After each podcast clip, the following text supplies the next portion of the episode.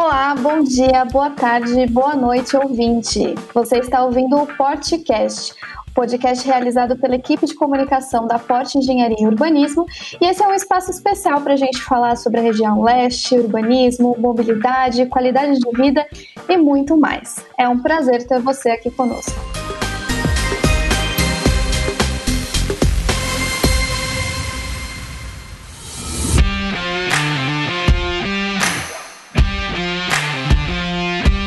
Todos muito bem-vindos. Eu sou a Bruna Correia e hoje nós trouxemos um assunto muito importante que é novidade aqui na POT. Vamos falar sobre ciência urbana. E para deixar esse papo ainda mais interessante, hoje a gente vai ter a presença da Moniza, que ela é arquiteta e urbanista, representante do Departamento de Ciência Urbana da POT. Olá, pessoal. Tudo bem? É, nós também vamos conversar com o Caê, consultor de ciência urbana e um dos fundadores da empresa Lauer. Olá, pessoal, diretamente de Viena, com muito orgulho de participar com vocês. Estamos também aqui com o Igor Melro, diretor comercial da Porte. Olá a todos, é um grande prazer participar desse bate-papo.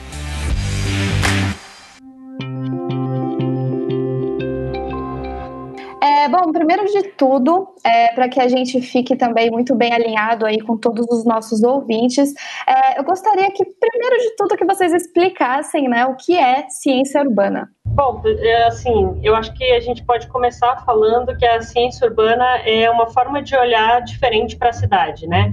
É olhar diferente para a cidade, para o humano, para o equipamento urbano. É, é um jeito de tentar entender a dinâmica da vida humana versus como a cidade funciona. Né? A Porte, ela sempre se preocupou em entender as necessidades dos seus usuários, inicialmente aqui na, na região leste. E sempre a gente tentou colocar o humano como centro de tudo. Eu acho que utilizar de ciência urbana e implantar um departamento na empresa foi visando é, confirmar tudo isso que a gente vai fazendo por anos entender um pouco do que a gente pode fazer no futuro, né? É, alinhado com o nosso propósito, que é o desenvolvimento humano por meio da transformação urbana. Quando a gente fala um pouquinho de, é, para a gente entender assim como é, utilizar dessa ciência urbana, né, e criar esse departamento, a gente começou a pensar como que isso, a gente podia fazer isso funcionar, né. A gente criou três pilares dentro desse departamento, que foi utilizar um pouquinho de todo o conhecimento pessoal da equipe sobre a vida nas cidades, né, é, hoje a gente tem uma equipe de oito pessoas, sendo sete arquitetas e um engenheiro, mas outras pessoas passaram por aqui também, agregaram na implantação desse trabalho. E eu acho que não só da equipe, né, de alguns parceiros externos, como o CAE, que está aqui com a gente nessa conversa, e outros departamentos da POD, que estão sempre com a gente também nessa, a cada nova ideia, a cada novo, novo trabalho. Esse seria o primeiro pilar que eu entendo, né, o segundo pilar ele está baseado na arquitetura e nas pesquisas humanas, né, que a gente pode falar um pouquinho sobre pesquisas de tendência, de comportamento. E o terceiro seria um pouco sobre pesquisas que se baseiam na tecnologia, né, onde a gente pode utilizar da inteligência artificial, por exemplo. Acho que o que a Moniza comentou tem assim vários ganchos é, importantes, talvez que são relacionados. Uma essa história de olhar para a cidade de uma forma diferente, ou tentar entender a cidade de uma forma diferente é importante, eu acho que hoje, é falar de cidade, falar de tecnologia, mas, enfim, são temas que fazem parte da vida de qualquer pessoa e a POT, como pioneira nesse trabalho de ciência urbana no Brasil, é, vem desenvolvendo isso em São Paulo de uma forma muito, muito específica, muito peculiar e que muito consistente, porque no fundo tem N mil definições de ciência urbana, mas não, acho que não existe uma fórmula em si, porque cada lugar é, precisa de uma ciência urbana, vai. É, como a gente tem a medicina, mas você tem a medicina no Brasil, enfim, você tem um tratado no mundo inteiro que todo mundo usa, mas você tem as peculiaridades de cada lugar. E a Porsche é, tem desenvolvido esse conceito para São Paulo e no Brasil. Mas é uma disciplina muito nova ainda, se você for pensar no mundo. A ciência urbana é uma coisa que vem de outros setores, de outros segmentos que não o urbanismo em si. Eu gosto de brincar no curso que eu dou em Viena, que tem a ver com a ciência urbana, que eu falo, a cidade fala e a ciência urbana escuta. Né? Então a gente busca maneiras de escutar a cidade. E como é que a gente escuta? Porque a gente não fala a língua, a gente fala a língua das pessoas, mas eh, a gente não fala a língua do ambiente urbano. E isso é, só é possível porque a gente consegue articular informação, no final das contas, de várias maneiras. Então, uma visão meio holística, assim, não esotérica, mas quântica mesmo, científica, de como essas dinâmicas acontecem na cidade. Então, qualquer coisa que esteja relacionada a esse, essa coisa que a gente chama de cidade pode ser é um tema a ser estudado pela ciência urbana, porque hoje não existe muito mais assim, ah, esse tema é importante, lógico, a gente tem uma hierarquia de aspectos que são importantes para o mercado imobiliário, para o poder público, mas tudo hoje tem um impacto, tudo se correlaciona no final das contas, sabe? E aí é que essa história é, ganha força, porque através da ciência urbana a gente consegue entender o, o, DNA da cidade, basicamente, e entender um pouco o comportamento das pessoas. Acho que esses pilares que a POT desenvolveu hoje são fundamentais, porque eles amarram um pouco essas pontas, sabe? E o legal de tudo isso é que a gente consegue entender a cidade ao longo do tempo, não só como ela está hoje, mas como ela foi, e principalmente como é que ela deve se tornar então, quais são os futuros dessa cidade, no final das contas? E eu trabalho muito voltado com a tecnologia de dados e de informação para isso, mas isso é só uma, um pedacinho dessa, dessa engrenagem, dessa plataforma muito maior, que é a ciência urbana em si. É um pouco por aí. Muito legal. Eu gostei muito disso que você falou, que a cidade fala e a ciência urbana escuta. Acho que define bem, né? Queria também aproveitar e colocar algumas palavras, e aí, como é a primeira vez que eu estou falando aqui no podcast, é, nesse de hoje, né? É, o Igor falando nesse momento, estou no dia a dia da área comercial e acabo tendo uma visão um pouco diferente, tanto da Moniza quanto do CAE. É algo muito prazeroso, muito gostoso da gente conversar, o que o assunto que nós estamos falando hoje, eu particularmente adoro, porque a gente acaba, assim, são existem coisas que, que a gente conversa que estão relacionadas ao comportamento ser humano, comportamento da sociedade, muitas coisas relacionadas à história e previsões que a gente pode fazer para frente. Então, tentando dar uma resumida e consolidar um pouco do que eu fui entendendo e aprendendo, tanto com o Caê quanto com a Moniza, e ao longo dos anos, muitas empresas, eh, seja do nosso segmento ou segmento semelhante, elas eh, têm um departamento de inteligência de mercado, que nada mais é do que um departamento que analisa uh, tendências do que pode ser mais interessante em termos de produto. O que vende mais, oferta e demanda do concorrente, analisar uh, mais especificamente estes temas. No nosso caso, a gente também olha para estes temas, mas eles são marginais em relação a, a, esse nosso departamento de ciência urbana, porque a gente acaba, por tudo que eu fui aprendendo, analisando migração de população, criminalidade, faixa etária, uma série de itens relacionados a pessoas, sociedade e história para trás e previsões para frente. Então, um pouco do que eu compreendi é isso, um pouco do que eu estou tentando traduzir para todos de uma maneira um pouquinho mais racional, que é o meu jeito de ser agora aqui, é, espero estar tá contribuindo para o entendimento de todos, somando aí no que a Moniza já colocou e no que o Caê já colocou. E, e assim, é, como que vocês usam toda essa inteligência e esse conhecimento que vocês adquirem sobre né, a cidade, sobre essa dinâmica com a vida das pessoas, como que essa inteligência ela é utilizada no dia a dia da Porte, por exemplo? É, eu acho que um pouco que o Caê falou, né, a inteligência é, artificial ela, ela acaba nos munindo de dados importantes sobre a cidade, mas ela não é só isso. Né? Assim, a ciência urbana não é só isso, né? É um trabalho extenso, né? Que tem muitas partes envolvidas e muita coisa ligada nisso, né? Eu acho que com esses dados que a gente consegue da inteligência, isso se une ao conhecimento da porte que a gente tem, que é já adquirido sobre a vida das cidades, né? Todo esse know-how técnico e conceitual sobre a arquitetura é, desses de todo mundo que está envolvido. E eu acho que a partir daí a gente acaba desenvolvendo alguns inputs que vão gerar o, o real valor agregado ao conteúdo, né? Que a gente vai acabar entregando, né, a um produto, a um equipamento urbano, e assim, nem sempre é só, de tudo isso a gente eh, sai com um equipamento urbano, né, na verdade a gente começa a entender o que de fato a cidade precisa, e às vezes esses insights é, nos direcionam para tomar ações, né, tomar, ter novas atitudes, e não necessariamente a um equipamento em si. Eu acho que a inteligência acaba ajudando a gente eh, a, a juntar tudo isso, de certa forma, né complementando o que a Moniza falou, mas também pegando um gancho com o que o Igor colocou antes, porque eu acho que é muito importante fazer essa diferença, que principalmente a gente está falando do mercado imobiliário e da porte, as empresas hoje praticam essa, esses, esses trabalhos de inteligência de mercado e é o que o Igor falou, é, isso já é feito de uma maneira muito consistente e super importante na estratégia de desenvolvimento dos produtos hoje no Brasil, em São Paulo, no mundo todo, mas a, a ciência urbana permite que isso vá além, Então, é essa parte que eu acho que é, que é bonita na história, porque dá para ir além do que já é feito no mercado hoje, porque através da ciência urbana, por exemplo, a Porte hoje está é, conseguindo entender quais são as vocações da cidade de São Paulo hoje, as vocações mais assim orgânicas, vai, mais naturais da cidade. Então, é, seja no ramo imobiliário de apartamentos, de escritório ou de até outros segmentos, como a Porte já levou um hospital para a Zona Leste, de repente, ah, uma escola, uma universidade, isso já vem acontecendo e é possível é, é, direcionar melhor esse desenvolvimento orgânico da cidade. Isso ajuda muito a enxergar além do que o mercado já faz então, a perceber tendências, de fato, que são tendências de comportamento, mas que resvalam no desenvolvimento urbano em si, no final das contas. Eu acho que essa é o aspecto importante. E, e, no fim, acho que quando se junta tudo isso, o que, que, é o mais importante no dia a dia? É que é possível inovar, então é possível você, é, de fato, traga um produto inovador, mas que esse produto inovador ele converse com o dia a dia do que já tem sido feito. Então, não é que ele vai, ah, ninguém vai inventar a roda de uma hora para outra, não. É, a gente só vai pegar, um, um, de repente, um aspecto que estava ali, meio adormecido na cidade, e a partir do momento que se olha isso na ciência urbana, você consegue expandir as possibilidades de como isso vai se desenvolver. E isso gera é, de uma maneira equilibrada e é, que aumenta muito mais as possibilidades de desenvolvimento futuro, tanto para a cidade quanto para as pessoas. Então, acho que isso agrega muito valor a não só ao produto que a, aos produtos que a Porte desenvolve, vem desenvolvendo e vai desenvolver, mas também à própria cidade e, no final das contas, às pessoas, que é o que a gente está falando sempre. Né?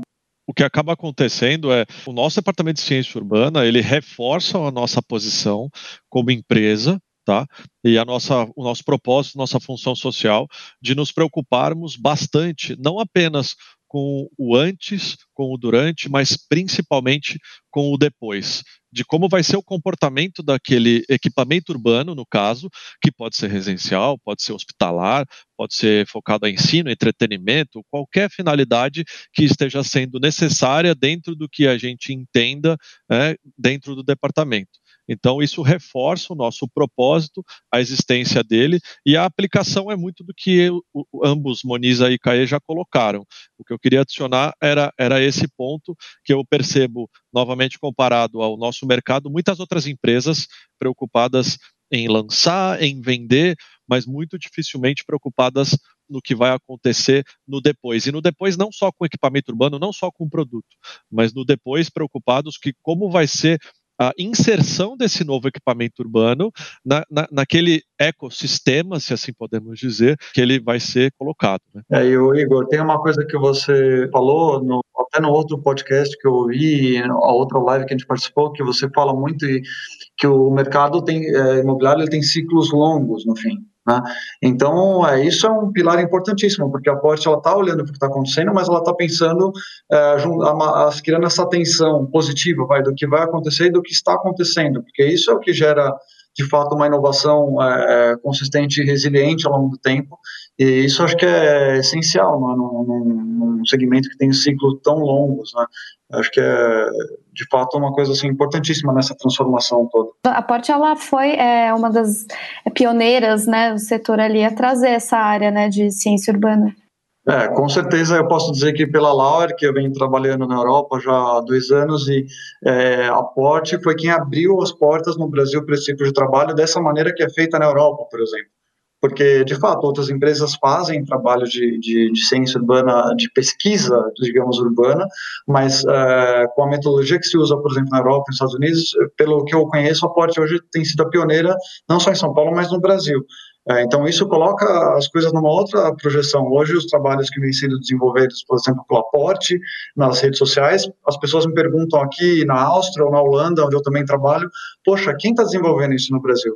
Poxa, vocês estão usando algoritmos, estão usando rede neural para fazer mapeamento? Nossa, então a gente também começa a reposicionar o mercado imobiliário, a posição de São Paulo, do país. Então, isso é muito legal. Começa a ter uma troca e a gente está inventando um jeito de fazer no Brasil. Isso é o mais legal de tudo, porque não tem fórmula. Isso eu acho que é um pouco de desafio também nosso, né? Porque como não é um é uma coisa que já é, é, normal, né, aqui na, no Brasil, em São Paulo, a gente está aprendendo, né, cada hora a gente aprende uma coisa nova, a gente descobre uma, uma coisa nova, e isso é muito do que o Caio também falou sobre ser orgânico, né? A cidade é, é, orgânica e esse trabalho também é orgânico, né? Toda hora ele está se transformando, mudando e a gente acaba descobrindo coisas que a gente nem imaginava. Então, eu acho que também tem sido um, um desafio, um desafio até para a própria Porte conseguir é, pegar tudo isso de, de, informação, tudo isso de conteúdo e transformar no nosso objetivo, né? Que é trazer equipamentos para suprir carências, né, melhorar a qualidade de vida, enfim, trazer, transformar um bairro, trans, deixar ele equilibrado, né? Eu acho que tem sido um desafio, é, um desafio legal que a gente está tendo, mas é, que não deixa de ser esse um desafio. Legal. E o que exatamente é, vocês conseguem identificar através de toda essa inteligência? Algum exemplo mesmo prático, assim, de informações que vocês conseguem detectar? É, eu acho que a cidade, ela é o que eu falei, ela é orgânica, né? Ela está sempre se transformando. Eu acho que isso tudo é, cabe a nós identificar como que essa transformação está acontecendo e a gente tentar interferir de uma forma positiva para que essa mudança nos leve a um patamar ideal, né? É, a gente já identificou muita coisa, é o que a gente estava já comentou aí anteriormente. É, todos esses dados, tá, eles nos trazem insights, né? A gente, o Caio acho que pode até falar um pouquinho melhor, é, o tanto de indicadores que a gente já conseguiu da cidade de São Paulo sobre população, sobre faixa etária, sobre emprego, é, sobre equipamentos de lazer, cultural, enfim. Quando a gente começa a pegar é, todos esses indicadores, né, a gente começa a entender mais no micro, né, quais que são é, essas fragilidades que a cidade tem, que a região tem, até chegar no, no, no ponto do, do, bairro, né? É, acho que o Caio pode falar um pouquinho melhor sobre como que a gente consegue entender melhor isso na cidade, né? Acho que são vários exemplos aí que a gente podia dar. Eu sempre gosto de mostrar, quando eu comecei a fazer o trabalho no Brasil, coisas que eu tenho fazendo, venho fazendo aqui na Europa, mas hoje eu fico feliz que a gente já tem coisas feitas em São Paulo, com aporte que a gente pode falar hoje, eu posso mostrar aqui, inclusive, na, em algum momento, numa aula que eu for dar em Viena. Então é uma coisa muito legal, porque essa troca está começando a acontecer. Assim, é possível identificar, no final das contas, através da ciência urbana, coisas que a gente não conseguiria identificar imediatamente a olho nu, aí vamos falar assim, porque as cidades são organismos muito complexos, então a gente não consegue sozinho hoje, mas como ser humano, entender o que acontece nessa, nessa coisa que é um território urbano, porque são, não são nem mais layers, são várias, várias forças que vão é, se somando, se chocando e a, e a, cidade vai acontecendo dentro disso tudo. O legal de trabalhar com a ciência urbana, e alguns exemplos que eu posso dar para ilustrar isso, é que a partir do momento que você abstrai isso e olha o DNA da cidade, a gente consegue identificar que talvez um tema que não tem nada a ver com o outro, não, eles têm uma super correlação no final das contas, sabe?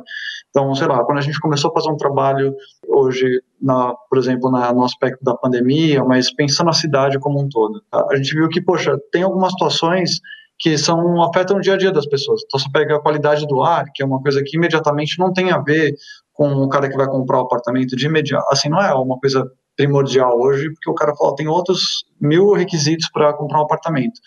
Mas a qualidade do ar em São Paulo é uma coisa que afeta a vida de todo mundo. É, a gente começou a mapear isso é, e a gente viu que tem distritos em São Paulo tem um, assim, índice de poluente enorme, assim, super é, crítico para a saúde humana que é o principal, no final das contas, né? Todo mundo vem, vindo, vem é, vivendo isso no dia a dia com essa história do vírus. Só que mesmo dentro da, dos distritos que são super poluídos, que é uma coisa um pouco óbvia, fala, nossa, essa região é muito poluída, a gente analisando os dados, que não são dados só de hoje, mas lá, dados desde os anos 2000, que a CETESB disponibiliza, e a gente conseguiu combinar com outros dados, com outros dados, e tirar uma fotografia disso, a gente viu, poxa, tudo bem, tem distrito que é poluído, mas dentro do distrito tem algumas ilhas de preservação do ar. É isso você só consegue visualizar a partir do momento que você olha o DNA do que está acontecendo ali. Então você junta isso com a dispersão do vento, com a característica da topografia, com uh, você tem prédio, você não tem prédio, e aí você consegue tirar um raio-x do que está acontecendo nisso. E a gente viu, por exemplo, que no Tatuapé tem várias regiões do Tatuapé, várias micro-regiões, que você, o distrito pode sofrer com a poluição, mas essas micro-regiões são preservadas. E não necessariamente elas precisam ter muita área verde. Então, isso é um raio-x que só assim uma análise mais científica urbana permite que você consiga visualizar esse tipo de coisa. É, e, e, a gente pode até trazer um exemplo mais racional, um pouco como o Igor falou antes. A gente hoje, a Porte tem mapeado mais de, acho que mais de 750 indicadores urbanos que são indicadores socioeconômicos, indicadores eh, de mobilidade, indicadores de tipo de uso, indicadores é, geográficos ambientais, de criminalidade, e isso desde 2000 até 2020, já pensando em 2030, por exemplo. E dentro desse pacote de indicadores, a gente consegue entender, por exemplo, qual é a performance de cada distrito em termos de qualidade de vida urbana, que não é só o índice de desenvolvimento humano que é divulgado ou os índices do IBGE, não. É, uma, é um pacote do pacote do pacote Big Data, uma visão holística que contempla o mercado e contempla a vida das pessoas, e a gente consegue entender qual distrito funciona melhor do que o outro e por quê. Ah, então, poxa, falta escola nessa região? Mas por que falta escola? Quantas escolas faltam? Que tipo de escola falta? Quantas escolas vão faltar daqui a 10 anos? É, em que tempo cada distrito está? A gente começa a perceber que um distrito está mais desenvolvido do que o outro na cidade, mas que outro, tem outro distrito correndo em paralelo e que daqui a cinco anos esses dois distritos vão se equiparar e talvez esse outro distrito vai disparar, inclusive. A gente vê isso acontecendo muito com Tatuapé, que é um polo já de desenvolvimento urbano, não só na Zona Leste, mas a gente vê que ele está crescendo numa, numa, de uma forma consistente equilibrada, que isso está despontando nos próximos 10 anos. Então, isso ilustra um pouquinho que essa, essa, esse trabalho de ciência urbana, ele permite que a gente analise dados muito complexos e, e simplifique isso através de indicadores e através disso você consegue tomar uma decisão que é uma decisão de mercado, mas é uma decisão de vida para quem vai usufruir daquele lugar urbano que a Porte e outros incorporadores vêm desenvolvendo, mas só a Porte tem principalmente abordado isso com essa, com essa visão mais holística de dados e de ciência. Nossa, muita coisa. Que incrível. É uma parafernália, uma enxurrada de informação. Desculpa se eu. Talvez o Igor consiga ter uma abordagem mais racional. Não, eu, eu, eu, gosto muito de, de falar sobre isso, como eu já comentei no começo do, do podcast aqui, no nosso podcast, né? A gente vê muitas uh, a, a possibilidades de aplicação. Eu acho que é importante ressaltar que uh, uh, o poder público, ele ele tem lá a, a, o plano diretor, né, que direciona uh, muito do que as empresas da iniciativa privada podem, não podem fazer, e ao mesmo tempo não só o poder, né, é, o permitir, mas sim é, ele direciona o que ela acha que é interessante para determinadas regiões com essas restrições ou incentivos. Né. Então eu acho que só isso é, eu diria que não, não me parece ser o suficiente, pensando aí no, no, no que pode ser melhor para todos como sociedade, para cada indivíduo, de um modo geral. Né? Então a gente procura trabalhar, claro, dentro da nossa visão, do que a gente entende, cada um tem uma, né, da nossa função social, analisando esses números e trazendo isso para a prática. Os dados que eu mais gosto são dados que a gente extraiu já tem um, um, determinado tempo, que vem direcionando os nossos investimentos nesse momento, dados que a, a, a, gente acabou coletando até um pouco antes da chegada do CAE, um pouco antes até da criação do Departamento de Ciência Urbana, que nos motivaram a criar esse departamento e investir cada vez mais na, nessa, nessa coleta de dados de um modo geral para direcionar. Que dados seriam esses, tentando ir para um pouco mais de, de, de aplicabilidade né, para a prática? Dados de deslocamento hoje, né, população, etc. Né? A gente já falou muito a respeito disso, todo mundo que conhece a gente sabe bem de quais são esses dados que eu estou falando, que é o quê? É olhar para a cidade de São Paulo. Hoje o, o Estado tem mais de 40 milhões. Quando a gente vai para município, nós estamos falando no último censo, mais de 12 milhões de pessoas. Então, a, a região leste a gente identificou ser a maior região em número de, de, de pessoas, é quase 40% da população está na região leste, e aí você tem um certo desequilíbrio no que se refere à moradia, trabalho, entretenimento, ensino, uh, saúde, de tudo. Né, essas pessoas acabam tendo a necessidade de ter alto nível de deslocamento, né, e isso é ruim para todos. Né? A gente tem percebido que, que tem muita gente uh, nos dias de hoje fazendo cada vez mais o home office. No começo eu percebo que todo mundo estava um pouco preocupado, né, inseguro, ou não tinha uma infraestrutura, ou não sabia como fazer, ou misturava a hora de dormir com a hora de comer, com a hora de trabalhar. Mas no fim, o que acaba acontecendo é que você estando num local adequado, você, as pessoas começaram a perceber que elas podem ser muito mais produtivas, né? E isso quando você basicamente não se desloca. E no fim do dia é o nosso objetivo, é reduzir ao máximo o deslocamento das pessoas para que elas possam ter tudo, é, a, a, a, entendo a necessidade de sair de casa, elas possam ter tudo o mais próximo possível de todo tipo de, de produto né, é, e de serviços ali naquela região. Porque se a gente for analisar, 4 milhões e meio de pessoas, que é o que temos na região leste, como a gente costuma muito citar, é maior do que muitos dos países que estão ao redor do nosso planeta. Né? Então não, não faz nenhum sentido a pessoa ter a necessidade de se deslocar 15, 20 quilômetros para ir para um hospital. Ela pode acabar não chegando. Né? Então, esse tipo de reflexão ela é positiva no, no, no, que seriam vários pilares. Ela é positiva para a sociedade, de um modo geral, em economizar deslocamentos em questões financeiras, de você ficar parado no trânsito, ela é positiva para a qualidade de vida, ela é positiva para a cidade como um todo, no fim do dia. E ela é positiva também para quem investe com a gente, falando já da minha área, né, que é a área comercial, porque você está falando pautado em algo que é de fato necessário antes, durante e depois, baseado em muitos dos estudos. Então, quando as pessoas me questionam o que é bom, o que não é bom, aquele produto ou aquele outro, etc., eu reforço muito que o nosso negócio ele está pautado em todos esses estudos e no longo prazo, e que o risco de você não ter sucesso é muito menor, porque por conta de tudo isso que nós estamos conversando, gente quais são né, as expectativas do uso de todo esse conhecimento adquirido, dessa tecnologia para o futuro da Porte? Vocês têm alguma projeção com relação a isso? É, na verdade, eu acho que um pouco disso que o, que o Igor falou, né, de, de é, muitos, muito dos nossos produtos, né, dos nossos equipamentos, é, já estão pautados em, em, dados e informações que a gente já tinha anteriormente, até essa, toda essa implantação da, da ciência urbana e tudo mais. Então, eu acho que uma das coisas, a expectativa é implantar de fato esses produtos que estão aí no desenvolvimento, alguns já estão até em construção e tudo mais. E eu acho que muito disso que a gente tem já encontrou, né, que o Caê é, já é, mencionou aí, é, muitas das coisas que a gente está conseguindo observar, né, por exemplo, a gente conseguiu entender quais os, os, locais que a gente tem problema de segurança, a gente conseguiu entender que falta é, determinados equipamentos de educação e em, em, quais locais falta isso. A gente conseguiu entender, por exemplo, que falta muito equipamento cultural na região leste, praticamente a gente não, não, não tem é, quase nenhum equipamento nesse, nessa questão cultural mesmo.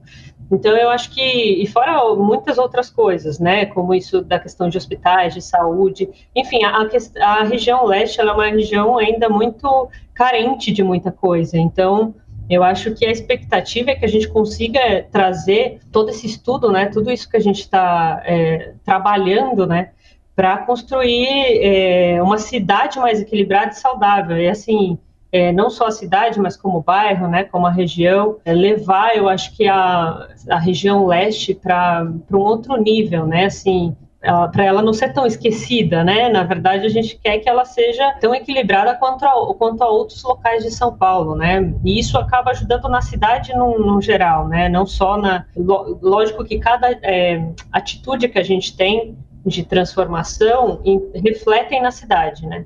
E, e, de certa forma, isso acaba sendo um espelho para outras pessoas verem todo esse trabalho, outros é, outras empresas e tentarem replicar isso de alguma forma, né? E isso vai agregando valor para a cidade de um modo geral e não só para o local onde a gente está trabalhando. Com certeza. E, e, bom, esse assunto agora que eu gostaria de entrar com vocês, acho que não tem muito como a gente não entrar, que é a questão toda que a gente está vivendo atualmente, né? Agora, é, esse, esse episódio está sendo gravado agora no mês de junho, então a gente ainda está no meio de toda essa questão de pandemia, coronavírus. E pensando em todas essas vantagens vantagens e possibilidades que a área de ciência urbana ela pode trazer e ela pode contribuir, como que vocês acreditam que esse conhecimento adquirido ele pode ajudar de alguma forma com relação a essa questão da pandemia e do coronavírus, enfim?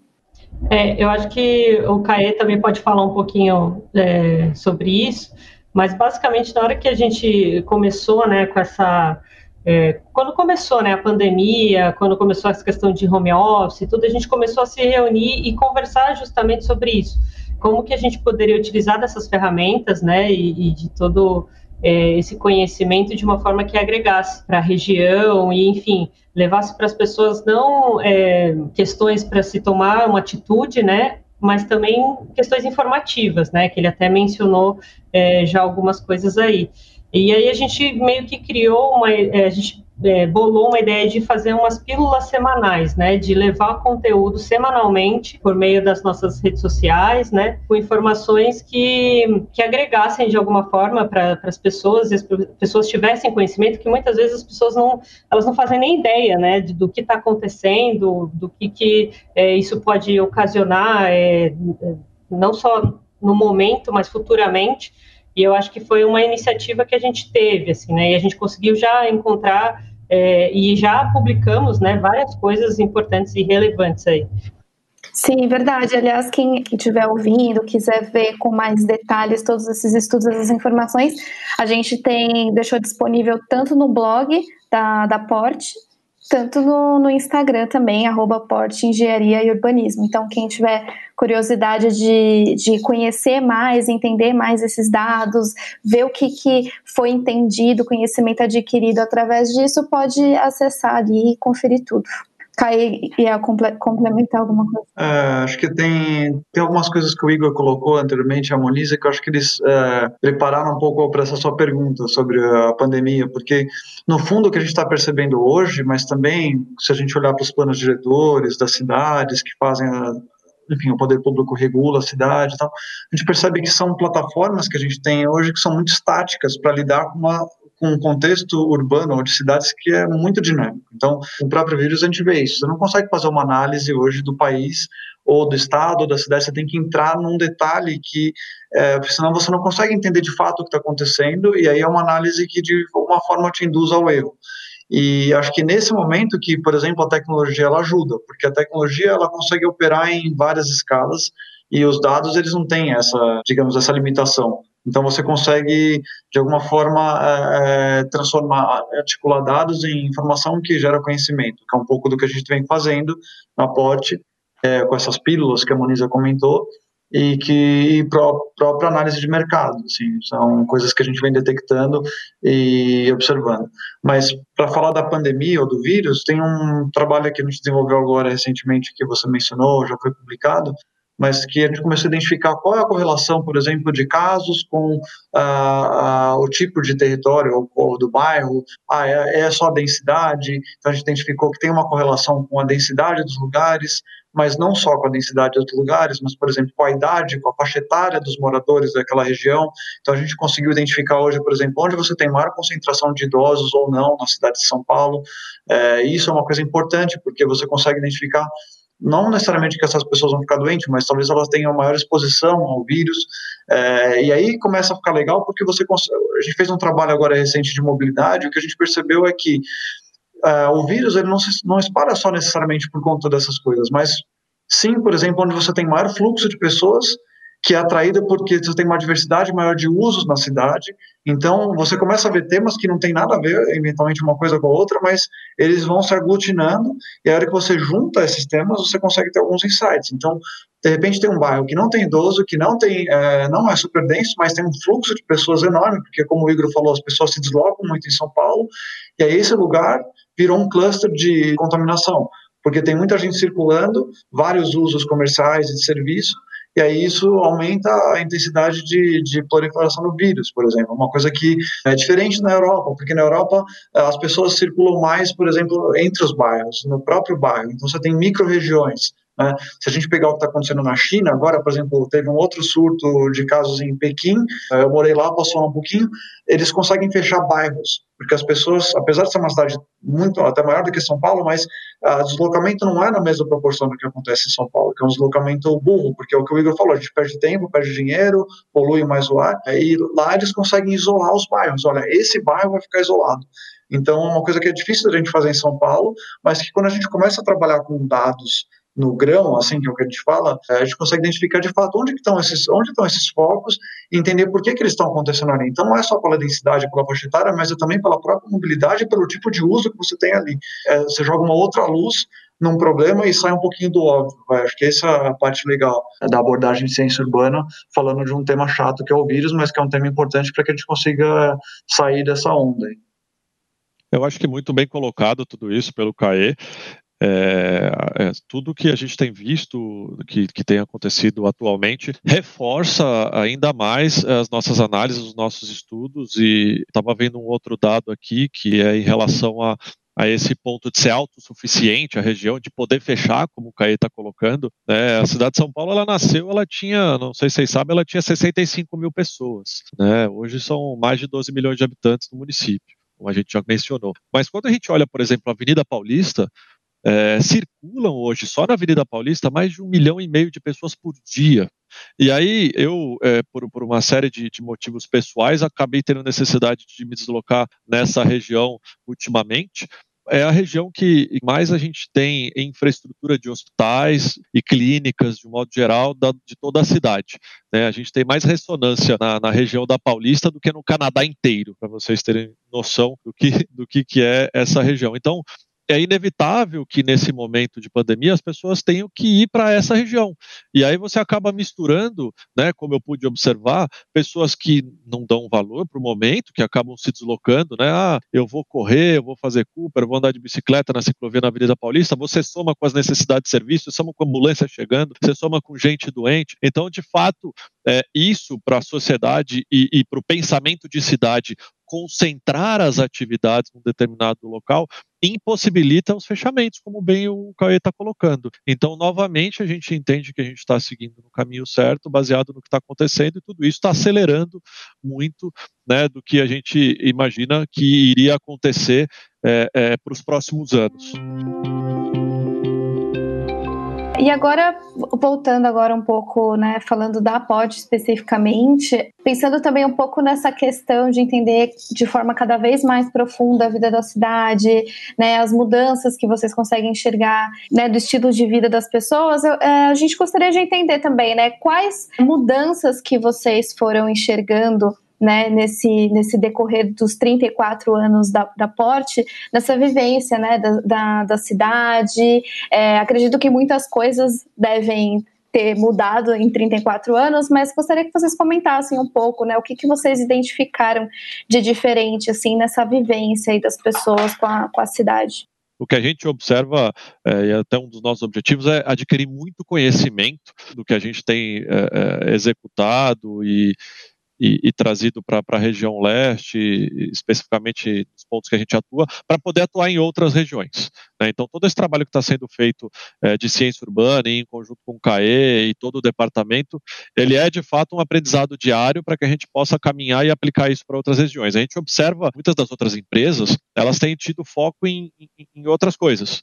Ah, eu quero vender, eu quero dar uh, o suporte de locação para o meu cliente, eu quero focar em serviço. E a gente entende que isso está sendo muito bem feito por elas. E que essa troca entre o que a gente fazer a nossa parte e elas fazerem a delas está sendo positivo para a sociedade e para a cidade. Então, acho que todo mundo tem que estar tá fazendo um pouco de cada coisa e, e, a gente soma no final. E isso pode se aplicar a todas as regiões. Então, voltando para o tema que a gente estava falando, no início a empresa percebeu que a região, tendo lá muito, muitos imigrantes de portugueses, espanhóis, italianos, a, acabou tendo todo um, um polo industrial e de que muitas das, das pessoas acabaram empreendendo e ela se desenvolveu muito fortemente, as indústrias foram saindo, essas famílias foram ficando, enriquecendo muitas delas, e a gente começou a perceber que quanto mais elas enriqueciam, mais elas demandavam todo tipo de infra e de estrutura e de serviços, etc. E elas foram criando raízes na região. Então elas queriam ao mesmo tempo ficar na região, mas muitas acabavam falando: eu quero ficar, mas não posso, porque não tem uma moradia adequada para mim hoje. Uh, não tem um hospital que eu preciso, não tem um shopping que eu preciso. Então a gente percebeu que ao longo dos anos, nós e muitas outras empresas é, trabalhamos para proporcionar isso, para que as pessoas não deixassem a região e não criassem um desequilíbrio na cidade como um todo. Então, algumas empresas acabaram investindo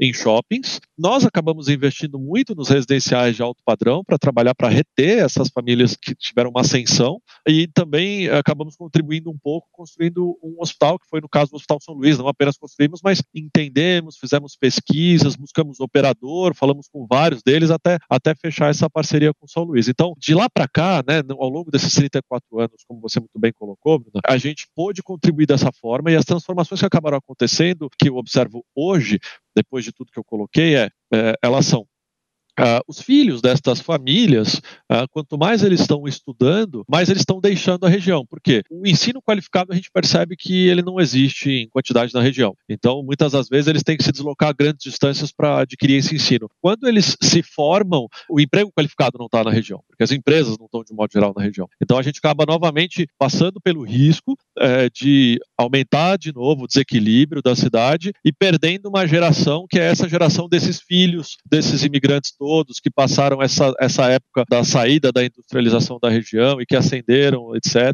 Então, novamente, a gente volta a trabalhar para trazer ensino de qualidade para a região, para trazer a infraestrutura para as empresas, para a região, para tentar trabalhar um equilíbrio focado no que o CAE estava colocando aqui, de que a gente possa ter regiões autossuficientes, e essas regiões são países, se comparados a, a, a alguns países da, da Europa, por exemplo o que o Igor e a Moniza comentaram. Pode talvez assim a ciência urbana, o departamento pode ser uma coisa nova, mas isso sempre teve pelo que eu acompanhei quando eu os conheci no DNA da empresa no final das contas, porque é, por mais que se trabalhe com construção ou com imóvel, se pensava já na transformação da cidade e das pessoas, até pela, pelo que o Igor estava falando, pela região que se atua muito hoje.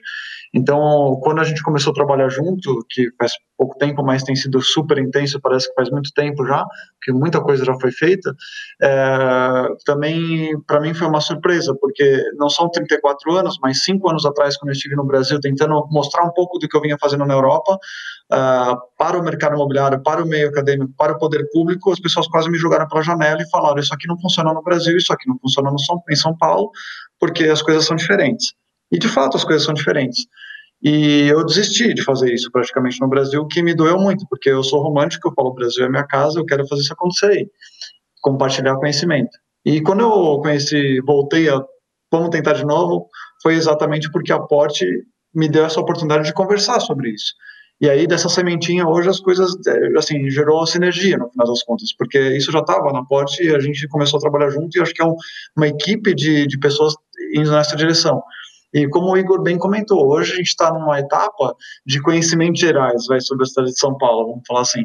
Mas hoje a gente conseguiu criar uma plataforma com dados primários, por exemplo, que só a Porte tem. É uma plataforma de ciência urbana Porte, e você consegue entender a cidade e, e, digamos, a área de influência da cidade de São Paulo, o que acontece, onde estão as empresas, que perfil de empresa, qual pessoa, por que, que ela moda, o que, que falta, por que, que as pessoas vão, ah, por que, que as pessoas saem da Zona Leste e vão para o Itaim ou para o centro, ou por que, que a Vila Mariana tem um perfil tão equilibrado.